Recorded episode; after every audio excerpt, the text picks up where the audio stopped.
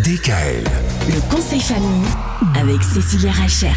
Allez, un dernier conseil pour cette semaine avec Cécilia. Bonsoir. Bonsoir Cécilia. Bonsoir. Alors hier, on a abordé cette thématique de comment développer l'estime de soi, la confiance chez les enfants en s'amusant. Et ben forcément, on va suivre avec euh, celle-ci. C'est comment finalement développer ses émotions aussi euh, de manière sécu- sécurisée tout en s'amusant aussi.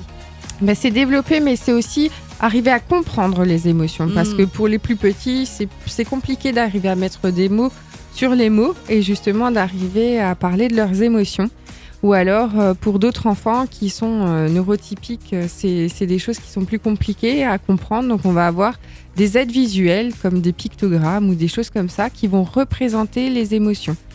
Les pictogrammes, c'est des images euh, ou des dessins qui représentent l'émotion et en dessous, il y a le, le nom de cette émotion qui est indiqué. Ah oui, oui j'avais vu des livres euh, à ce sujet, en effet, où à chaque fois qu'on tournait une page, il y avait une émotion et euh, l'enfant devait dire effectivement, là, euh, pour toi, qu'est-ce que tu ressens quand tu vois cette image?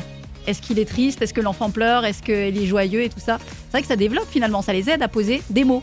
Oui, et puis il y a toute la série euh, La couleur des émotions qui est vraiment sympa avec des petits monstres de chaque couleur qui permettent voilà, de donner une couleur à chaque émotion.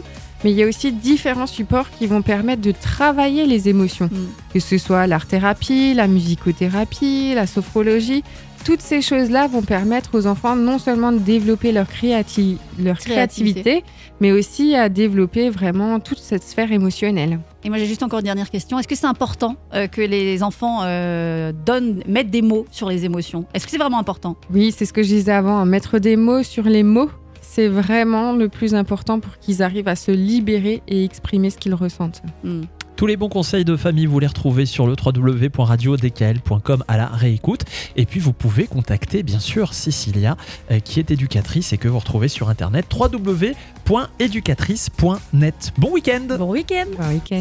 DKL. Retrouvez l'intégralité des podcasts Le conseil famille sur radiodkl.com et l'ensemble des plateformes de podcasts.